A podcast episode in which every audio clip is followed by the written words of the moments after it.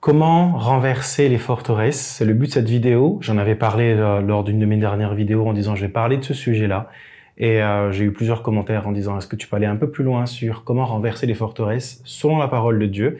Et je crois que cette vidéo va vraiment vous aider dans votre vie chrétienne à marcher dans une vie chrétienne victorieuse parce qu'il est important de savoir ce que c'est qu'une forteresse, euh, la stratégie de l'ennemi et comment la détruire afin de vivre une vie chrétienne en abondance. ok? Donc tout ce que je vais dire est tiré de mon livre Combat spirituel qui est actuellement en prévente. Il sera disponible fin avril, début mai 2023. Euh, Il est déjà accessible euh, en e-book. Et avant de commencer un petit peu sur, le, sur ce sujet-là, sur euh, comment renverser les forteresses, je vais lire un passage avec vous qui se trouve dans 2 Corinthiens. 2 Corinthiens chapitre 10, verset 3. Je le lis pour vous. Euh, si nous marchons dans la chair, nous ne combattons pas selon la chair. Car les armes avec lesquelles nous combattons ne sont pas charnelles, mais elles sont puissantes par la vertu de Dieu pour renverser des forteresses.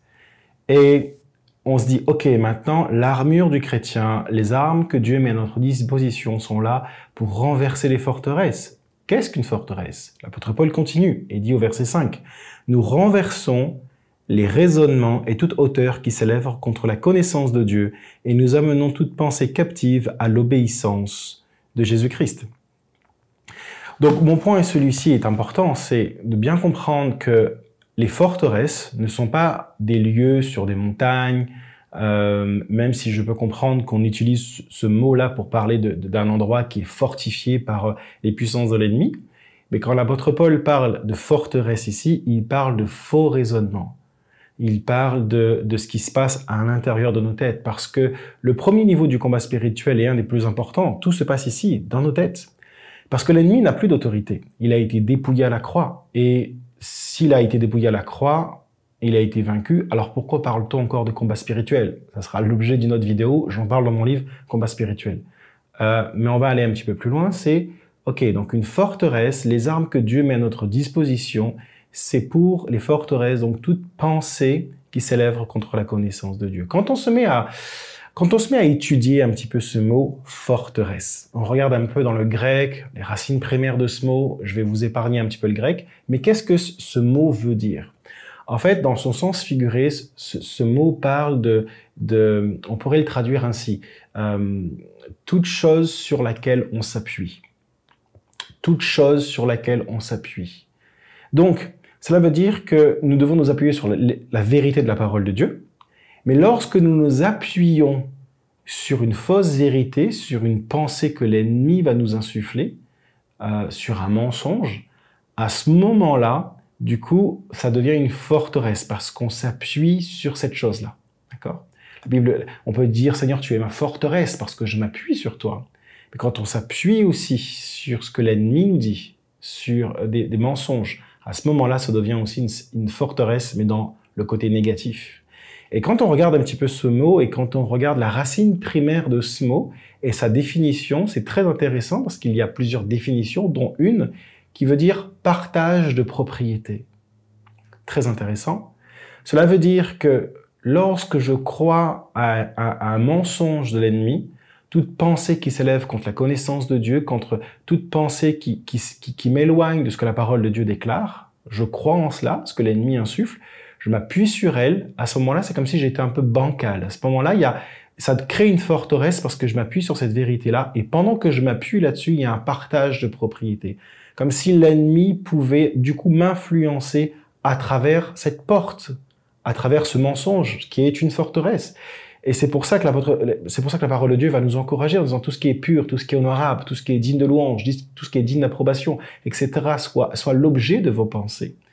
C'est pour ça que euh, Proverbe 23, euh, verset 7, il dit qu'il est tel les pensées de son âme, parce que, parce que l'ennemi, aujourd'hui, n'a plus d'autorité. Il est puissant car il reste un ange déchu, mais il n'a plus d'autorité. Et donc, il utilise d'autres stratégies. Et cette stratégie-là, c'est dans les pensées. Et le but, c'est de dire, si il te communique une mauvaise pensée et que tu t'appuies sur cette pensée, ça devient une forteresse.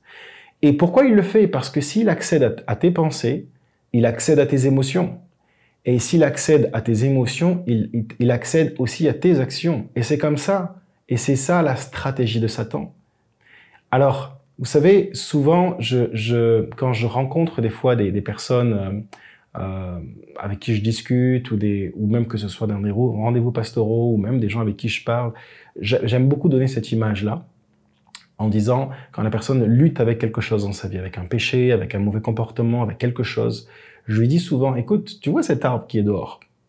Je dis si je te demande d'enlever tous ces toutes les fais, fais en sorte à ce qu'il n'y ait plus aucune feuille sur cet arbre. Que tu as deux solutions. Soit tu prends des jours et des jours pour enlever chaque feuille sur l'arbre et tu vas être hyper content parce que tu vas réussir à le faire. Tu vas être épuisé, fatigué. Mais du coup, tu vas quand même y réussir. Mais le problème, c'est que dans une semaine ou dans deux semaines, ben, les feuilles vont repousser et tu vas, et tu vas être frustré parce que tu vas, tu vas dire, ben mince, j'ai donné toute mon énergie, et puis finalement, j'étais content, ça a duré une semaine, puis finalement, le problème est revenu, les feuilles ont repoussé. Et, j'amène cette image par rapport à la vie de la personne qui lutte avec euh, des mauvaises pensées, qui lutte avec des péchés, qui lutte avec un mauvais comportement, qui lutte avec toutes sortes de choses, avec l'incrédulité, peu importe ce, ce que c'est. Mais je dis, mais tu sais, la meilleure moyen pour que cet arbre ne puisse plus avoir de feuilles, c'est de le déraciner. Si tu le déracines, il n'y aura plus la vie qui va monter dans l'arbre et il n'y aura plus aucune feuille. Je disais la même chose, s'il y a une rivière qui coule, et je te demande, fais en sorte à ce que cette rivière arrête de couler. Tu peux te mettre dans la rivière et essayer de bloquer l'eau, mais tu n'y arriveras pas.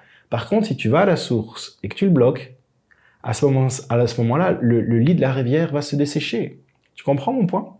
Mon point est celui-ci, c'est que souvent, on essaie de traiter nos actions en disant je veux changer mes actions, je veux renverser les forteresses de l'ennemi, donc je vais arrêter de faire ceci, cela, parce que l'ennemi essaie de m'avoir sur tel ou tel sujet, mais mais c'est pas les actions que tu dois changer aussi. Bien sûr, tu dois les changer, mais il faut que tu remontes beaucoup plus loin. Les émotions, et là, et aussi tes pensées. C'est de dire en quoi tu crois. En quoi tu crois. Et c'est la stratégie de l'ennemi. Je vais vous montrer le, premier combat spirituel qu'il y a eu dans les Écritures à travers le prisme, à travers le, regard, le, filtre de ce que je viens de vous partager sur, le, sur les forteresses. Ça se trouve dans Genèse chapitre 3 avec Ève. Donc Genèse chapitre 3, verset 1, je vais le lire. L'homme et, et sa femme étaient tous deux nus et ils n'en avaient point honte. On est dans le jardin d'Éden. Le serpent était le plus rusé de tous les animaux des champs que l'Éternel Dieu avait fait. Il dit à la femme, Dieu a-t-il réellement dit, vous ne mangerez pas de tous les arbres du jardin? Écoutez bien, parce que c'est vraiment important, et je vais faire en sorte à ce que vous puissiez voir peut-être ce texte comme vous l'avez jamais vu. Vous ne il dit à la femme, Dieu a-t-il réellement dit, vous ne mangerez pas de tous les arbres du jardin? La femme répondit au serpent, nous mangeons du fruit des arbres du jardin, mais quant au fruit de l'arbre qui est au milieu du jardin, Dieu a dit, vous n'en mangerez point, et vous n'y toucherez point, de peur que vous ne mouriez. Alors le serpent dit à la femme, vous ne mourrez point, mais Dieu sait que le jour où vous en mangerez, vos yeux s'ouvriront, et que vous serez comme des dieux, connaissant le bien et le mal. La femme, au verset 6, la femme vit que l'arbre était bon à manger et agréable à la vue, et qu'il était précieux pour ouvrir l'intelligence. Elle prit donc son fruit, elle en mangea, et en donna aussi à son mari qui était auprès d'elle, et il en mangea. Et le péché est arrivé sur terre. Ce texte est très connu, mais regardez ce qui se passe. Satan va le tenter dans ses pensées en disant, Dieu a-t-il réellement dit? Qu'est-ce qu'il fait? Il remet en question la parole de Dieu. Souvenez-vous, les armes avec lesquelles nous combattons ne sont pas charnelles, mais elles sont puissantes pour renverser les forteresses. Nous renversons les toutes pensées, toute hauteur qui s'élève contre Dieu. Et là, la pensée, c'est mais Dieu a-t-il réellement dit? Et Ève va déclarer la parole de Dieu. Parce que Dieu lui a dit non, tu ne mangeras de tous les fruits que tu veux, mais pas le fruit qui se trouve milieu du jardin, l'arbre de la connaissance du bien et du mal. Mais Satan va continuer et va créer un doute dans son cœur. Oui, mais en fait, voici ce qui... En fait, si Dieu te dit ça, c'est parce que ceci, c'est parce que cela. Et elle va y croire en ce mensonge. Et à ce moment-là, parce qu'elle va croire en ce mensonge, il y a une forteresse qui va se créer. Une forteresse spirituelle dans ses pensées, dans, sa tête. À ce moment-là, il, il y a un partage de propriété et l'ennemi peut insuffler des choses. Et comme je vous l'ai dit, si l'ennemi accède à nos pensées, il peut accéder à nos émotions. Et Ève va avoir des émotions qu'elle n'a jamais eues. Elle est là depuis je ne sais combien de temps dans ce jardin. Elle a toujours vu cet arbre qui était interdit. Mais là, la Bible dit au verset 6, la femme vit que l'arbre était bon à manger, agréable à la vue et qu'il était précieux pour ouvrir l'intelligence. Elle n'avait jamais eu ces pensées-là avant. Elle n'avait jamais été tentée par l'arbre. Comprenez?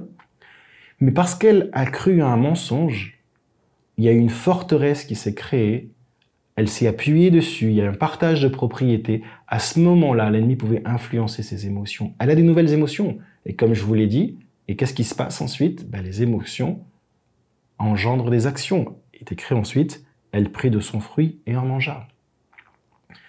C'est ça le, vrai, le, vrai, le vrai combat. comment renverser les forteresses spirituelles selon la parole de Dieu? Et c'est déjà de dire en quoi je crois. Seigneur, sonde-moi, ô Dieu, et connais mon cœur. Regarde si je suis sur une mauvaise voie, dit David. On doit avoir cette même prière. En quoi tu crois? Que dit la parole de Dieu dans telle ou telle action? Et, toujours dire, en fait, qu'est-ce que, à quoi je pense? L'ennemi va toujours faire en sorte de nous montrer toutes sortes de choses autour de nous pour nous faire croire et pour nous, nous embrouiller, nous enfumer. il est rusé pour, pour nous faire oublier que tout commence ici, dans nos pensées. Et si tu crois un mensonge, la Bible dit vous connaîtrez la vérité, la vérité vous rendra libre. Mais si la vérité rend libre, le mensonge emprisonne. Et donc, je t'encourage à prier et à dire Seigneur, est-ce que je crois en un mensonge? Il y a peut-être des choses dans ma vie qui bloquent, des choses qui sont difficiles et dans ma vie qui bloquent est-ce que je, est-ce que je pourrais croire peut-être à un mensonge ou quelque chose qui, qui est loin de ta parole et qui finalement crée comme des forteresses dans mes pensées? Et à ce moment-là qui, qui influe sur mes émotions donc sur mes actions. Et c'est là aussi le premier niveau du combat spirituel mais ô combien le plus important. Vous savez souvent euh, et j'ai cette pensée qui me vient là c'est souvent, je dis à des personnes, quand ils sont même tentés par toutes sortes de choses, peu importe le sujet, je dis toujours, qu'est-ce qui attire le poisson? Est-ce l'appât ou est-ce l'hameçon? Je vous pose la question, est-ce l'appât ou est-ce l'hameçon? En fait, c'est ni l'un ni l'autre. Ce qui attire le poisson, c'est la faim. C'est la faim. Coupe la faim, et le poisson n'ira pas croquer à, l'hameçon et se fera pas euh, à la paille et se fera pas avoir par l'hameçon. Vous comprenez mon point? Donc veillez sur vos cœurs, veillez sur vos pensées, demandez à Dieu Seigneur en quoi je crois? Est-ce qu'il y a un mensonge auquel je crois? Et soyez comme les Béréens, vérifiez tout dans les Écritures, regardez dans vos cœurs et dans vos pensées en disant est-ce que ce que je crois est inspiré de la parole de Dieu? Et à ce moment-là, si c'est pas le cas, demandez au Saint-Esprit de vous éclairer. Dites Seigneur, renouvelle mes pensées. Parce que la Bible dit euh, renouvelez vos pensées, euh, renouvellement de l'intelligence par la parole de Dieu afin de discerner quelle est la volonté de Dieu. Le meilleur moyen de connaître la volonté de Dieu, c'est de renouveler nos pensées par les Écritures et être sûr à ce moment-là de, de déraciner toute forteresse de l'ennemi dans nos vies. J'espère que cette vidéo vous a parlé. Je vous encourage, si c'est pas encore fait, de télécharger les 60 premières pages de mon livre Combat spirituel euh, le lien est en descriptif de vidéo, en commentaire épinglé et aussi sur mon site jérémypotin.com. Euh, les 60 premières pages sont totalement gratuites et je crois que ça va vraiment vous aider à quitter une vie chrétienne nébuleuse pour une vie chrétienne victorieuse. ok? Et c'est le but de ce livre, euh, c'est vraiment de vous, de vous voir vivre et grandir dans la vie de l'esprit, dans une vie chrétienne victorieuse. N'hésitez pas à m'écrire en commentaire de ce que si, si cette vidéo vous a parlé, n'hésitez pas à la partager autour de vous et je vous souhaite de passer une excellente journée dans la présence de Dieu. Soyez bénis.